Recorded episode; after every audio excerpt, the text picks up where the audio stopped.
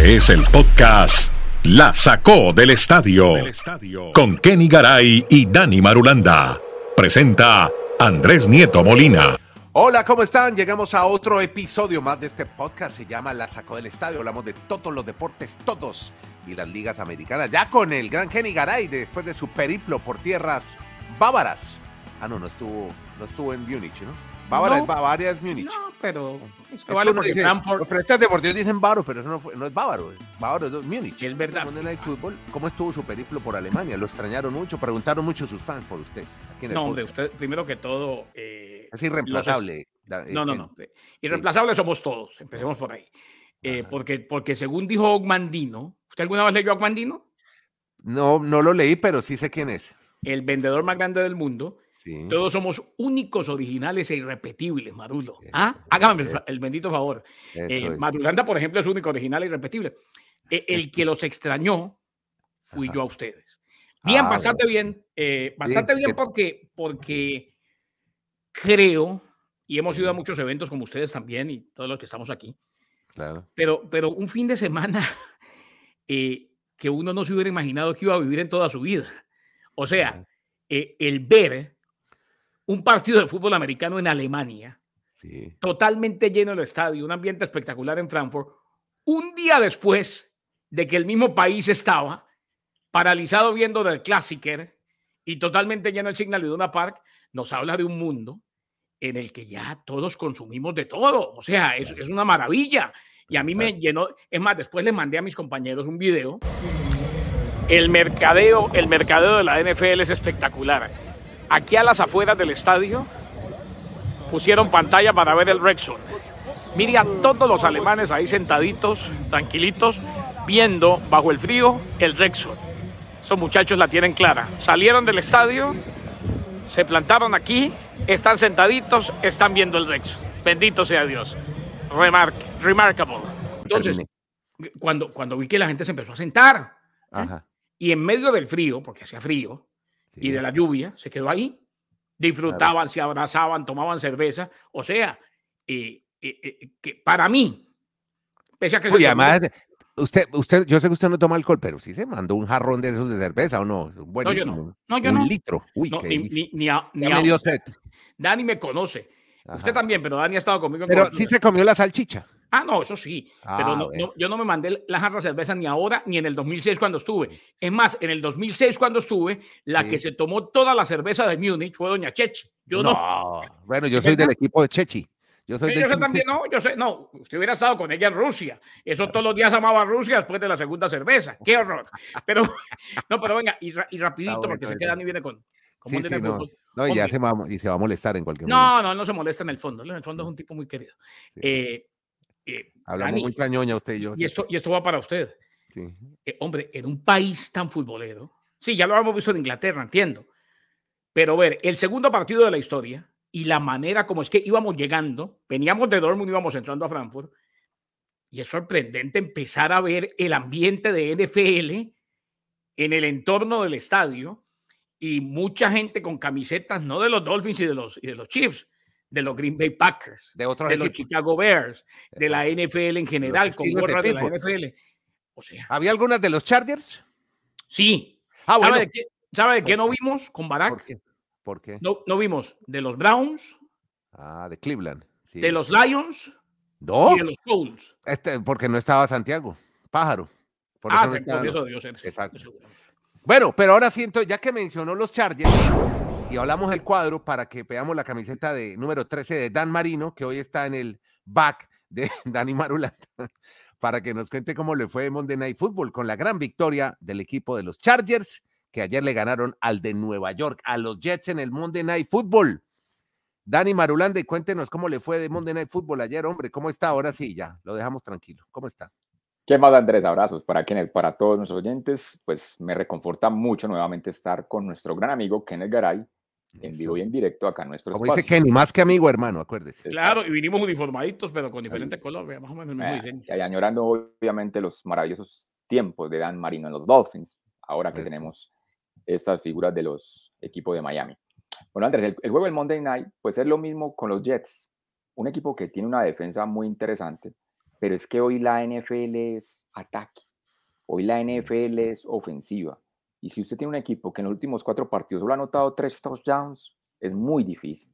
Es una situación muy anémica la de la ofensiva de los Jets. Y, la culpa no, no, es tanto de Wilson, creería yo. La línea ofensiva tiene muchos problemas. La línea ofensiva no abre buenos huecos para los corredores, no le da protección a Wilson. Wilson ayer tuvo más de siete capturas en un partido. Mm. Pues en una línea ofensiva en la NFL no puede dar. Pero Dani, pero venga, yo me meto aquí un poco para, yo soy preguntón y es, pero si los Chargers ganaron fue, yo oía los comentarios ayer del juego y decían que qué defensa la de los Chargers, tener una buena defensa les ayudó a ganar. Pero yo me, estoy refiriendo a, yo me estoy refiriendo a los Jets. no, por eso, pues, usted dice que hay que ser muy ofensivo, pero también muy, muy defensivo. Es decir, usted puede ganar con un solo touchdown y defenderse muy bien. No, no, es que yo, creo que esa es la gran diferencia. Yo quiero, ah, mire, desde que, uno, desde que estaba niño me, me vendían la idea de que las ofensivas vendían las boletas y que las defensivas ganaban los campeonatos. Hoy, como está la NFL, con tanta ayuda que tienen las ofensivas, hoy es más importante para mí atacar. Para mí hoy un equipo que esté bien armado en ofensiva va a estar en cualquier momento en un partido. Entonces sí, yo sé que venden la idea que los Jets tienen una muy buena defensa, pero con ese ataque va a ser muy difícil que los Jets puedan ganar partidos. Y, es, y, está, cierto, lo, y, está cierto lo que dice Dani Andrés, es que el problema es el siguiente, y, y yo creo que lo podemos poner en términos más, eh, más didácticos o más simples para los que empiezan a ver esto. La defensiva puede ser muy buena, pero el fútbol americano es uno de los deportes, si no el más desgastante del mundo. ¿Qué pasa? Si la ofensiva no funciona, la defensa está permanentemente en la cancha. Cuando llega el tercer cuarto, a la mitad o a finales, los defensores no pueden más, Andrés. Están orándole a Dios porque la serie ofensiva así no anoten, dure varios primeros intentos para tomar un aire, porque tienen que estar ahí tacleando y eso desgasta mucho. O sea, ¿qué hacen los equipos? Cuarto periodo, defensa cansada, mando a mis corredores, encuentro yardaje y busco el play action y lo encuentro con mucha más facilidad porque la defensa está agotada. Ah, ahora sí, claro, eso tiene más sentido. Yo, simplemente quiero concluir con esto, Andrés, que nos están vendiendo la idea, sobre todo la prensa nacional de Estados Unidos, que los Jets tienen una defensa de calibre de campeonato.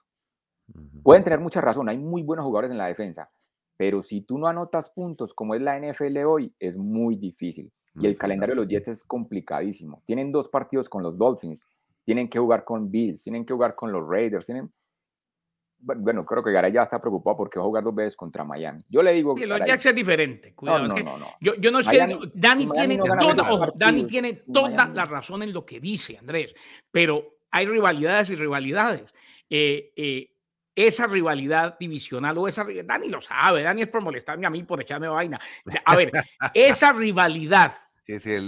esa rivalidad divisional termina siendo muy complicada, muy complicada porque sobre todo para el equipo que sabe que va a quedar eliminado. En rivalidades divisionales se juega el, campeonato, se juega la temporada, eh, lo, que, lo que la gente recuerde. Sí, no, yo entiendo eso y ha sido la, rivalidad más grande para los Dolphins y los Jets, pero es que hay mucha ventaja. Es que no tener a Aaron Rodgers, tienen que aprovechar ese papayazo. Claro. Todos los que lo vayan a enfrentar a ellos. Bueno, sigamos, mire, eh, hay una novedad en un equipo y tiene que ver con los gigantes de Nueva York. Daniel Jones. Parece que no son buenas las noticias, Kenny. Eh, sí, o sea, de mal en peor, las noticias para los gigantes de Nueva York. Daniel Jones estará fuera el resto de la temporada. Eh, y vale la pena, Andrés, reflexionar sobre el tema, porque definitivamente, hombre, este fue uno de los equipos que cerró el año pasado, Marulanda. Fue un milagro el año pasado. lo que usted quiera, pero, pero dejó, Sí, pero dejó abierta una puerta. Claro. Y se, y se cayó eh, definitivamente como piano desde el decimosegundo piso. Y hombre, ahora estamos viendo. Pero Garay, se enloquecieron. Yo, yo, yo interrumpo allí. Es que se enloquecieron firmándole ese contrato a Daniel Jones. El año pasado, si ustedes ven el calendario que tuvo los Giants, eso fue lo que le permitió estar en la postemporada. Yo insisto, es muy importante el calendario. ¿A quién le estás ganando? Los Giants eran un equipo muy normalito, que el año pasado... Aquí cualquiera te complica, Dani, no, tú lo sabes. no, no, no, Garay, ese, ese cuentico de Kenny Giving Sunday, eso sale una vez en la eso sale una vez cada varias semanas. Hay calendarios... ¿Quiere que le repase los momentos en que ha pasado esta temporada? Porque ha pasado. Sí, pero son muy pocos. Podcast La Sacó del Estadio. Bueno, vamos a cambiar entonces de deporte. Ahora sí, hay muchas de béisbol, hay muchas historias, novedades. Hay unas bien interesantes, sobre todo de managers, pero antes metámonos en terrenos de baloncesto de la NBA porque Dani Marulanda nos va a hablar del último invicto que cayó en la NBA ya, hasta hoy ya. Todos los equipos han perdido por lo menos un partido. ¿Cuál fue el último?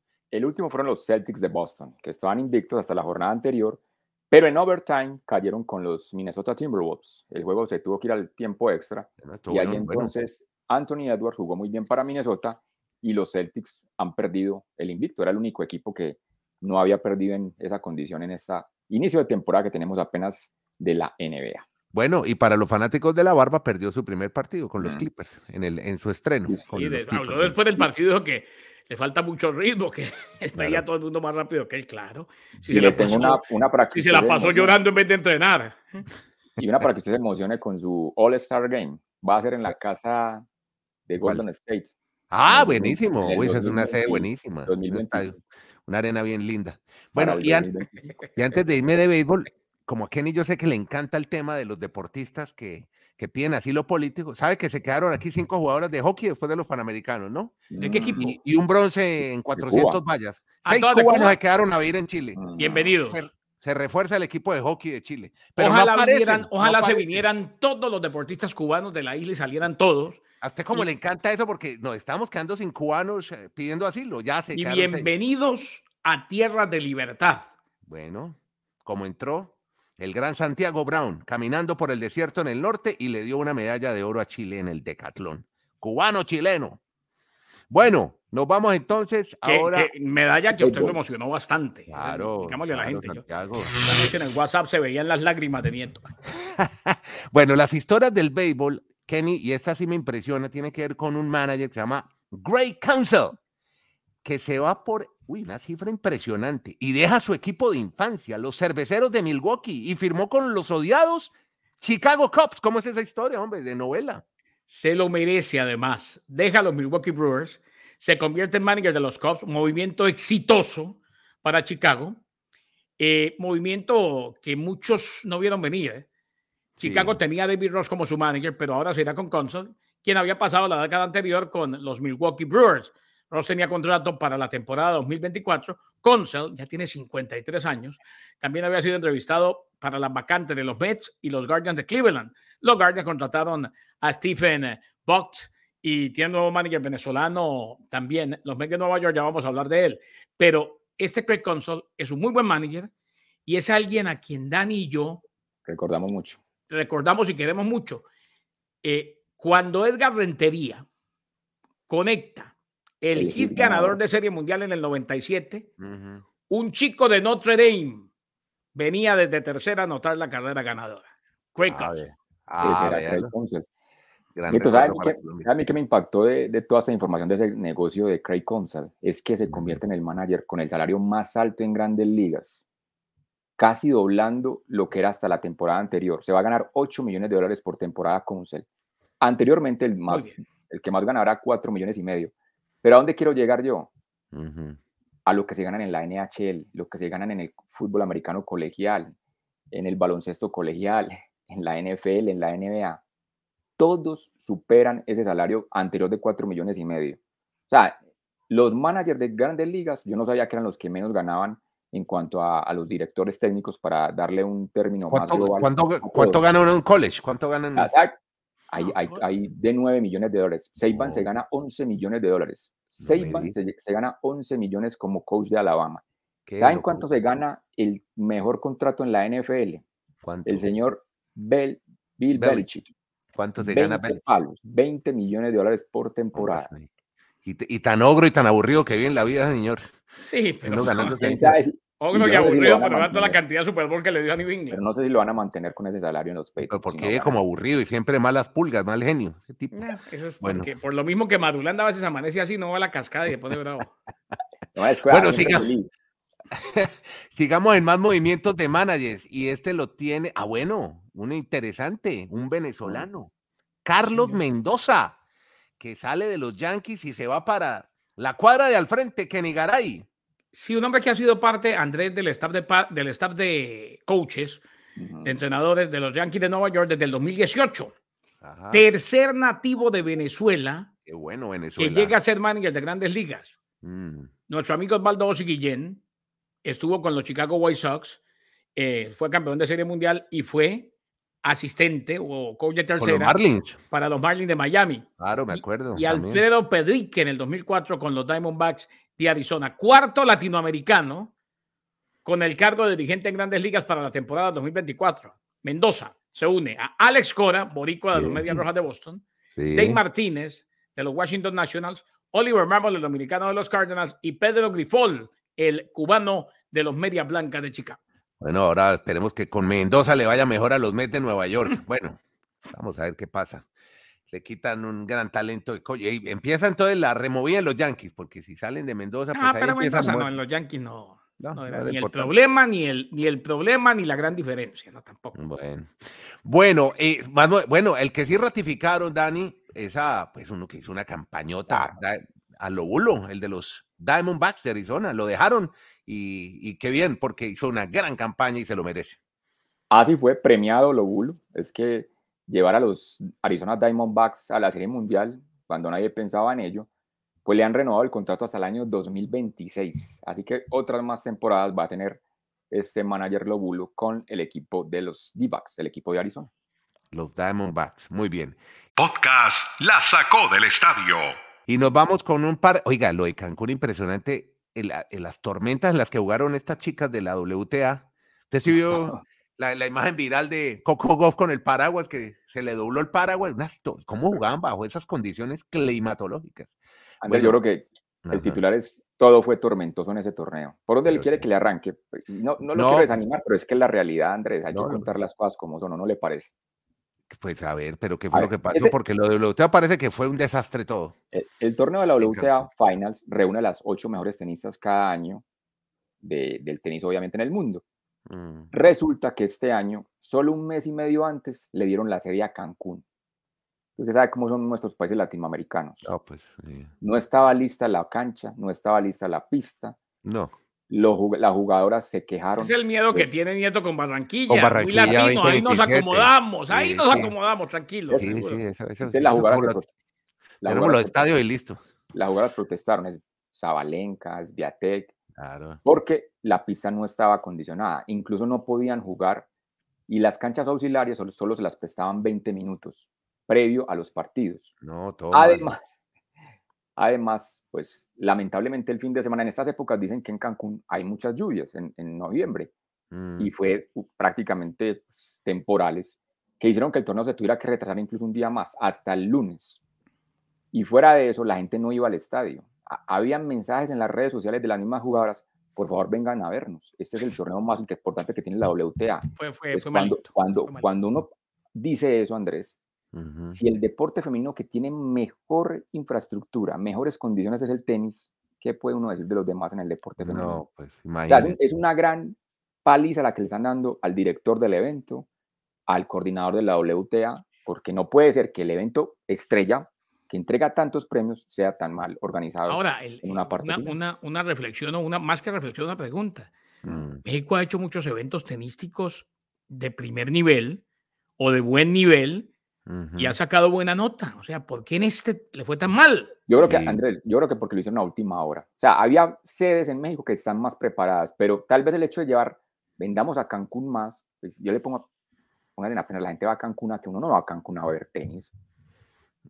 No, pues ser- sí, porque es parte de la plan Sí, turístico. pero uno no va a Miami a ver tenis y el torneo de Miami siempre tiene Pero, mucho, pero es mucho es turista. es un Unas quinto playas gran slam, pero espectaculares. Es un quinto gran slam. En cambio, es que, no, yo creo que es un proceso muy largo. O sea, eso de la noche a la mañana pensaron que por decir vamos a hacer el torneo en Cancún vamos a tener éxito. Y eso hay que trabajar mucho, hay que tener mucha organización.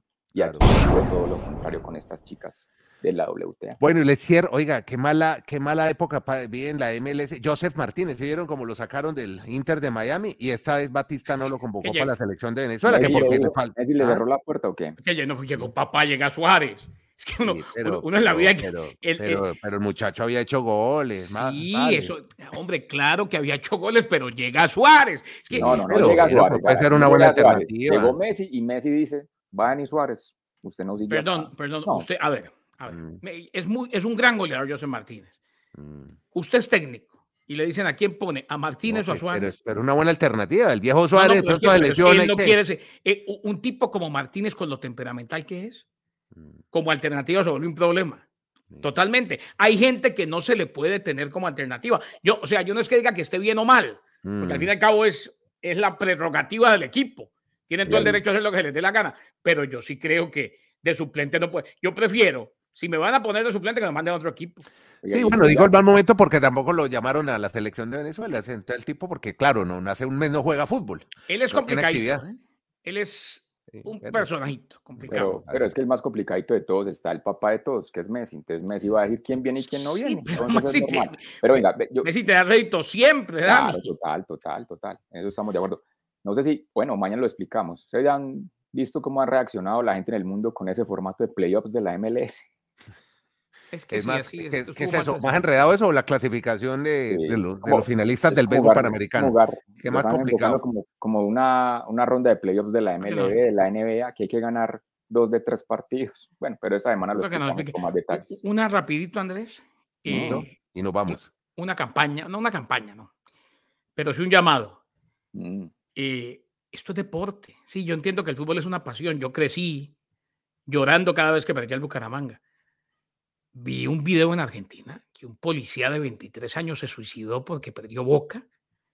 Hombre, no podemos llegar hasta ahí. sí, sí. Eh, o sea, sobre todo porque, porque estamos quizás, eh, queriéndolo o no, dándole un ejemplo terrible a las nuevas generaciones. Esto es un partido de fútbol. Esto no es para llegar a la casa y quitarse la vida, y mucho menos la vida es sagrada y la vida no nos pertenece. Nos la dio Dios y Él es el que dice cuándo tenemos que ir a su presencia. cómo haría la vida de ese muchacho. Y respaldo total. No importa, no importa. Pero, pero, Pero Garay, ¿cómo, cómo que no importa si usted es el que más nos, nos invita a la conciliación, no, exacto, pero hay que... No, ¿quién entiendo eso, ¿Qué Dani. problemas tendría ese muchacho? Entiendo, entiendo. Hay que hablar y demás, pero que no sea que- porque un equipo de fútbol perdió una final. Claro. Eh, a- Bueno, ahí, ¿quién ahí sabe ya estamos, ahí ya estamos encaminando muy mal el tema. ¿Quién sería, ¿Cuál sería Bueno. el fondo de esa situación? Bueno, muchachos, los de- bueno, a propósito, Riquelme, respaldo total a Fabra, que se portó muy mal, lo expulsaron del partido, dijo, llegó llorando al entrenamiento Fabra. Está muy triste y desolado por la mala actuación que tuvo en la final el colombiano, el defensa. Pero bueno, respaldo total del, del que maneja el equipo, que es Román Riquelme.